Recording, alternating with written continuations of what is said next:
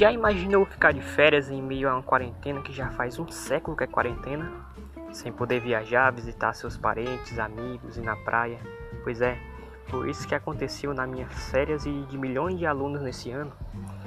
Bom, mas pelo menos passei um mês sem fazer atividades e sem assistir aulas. Quem disse que não teve dispositivos?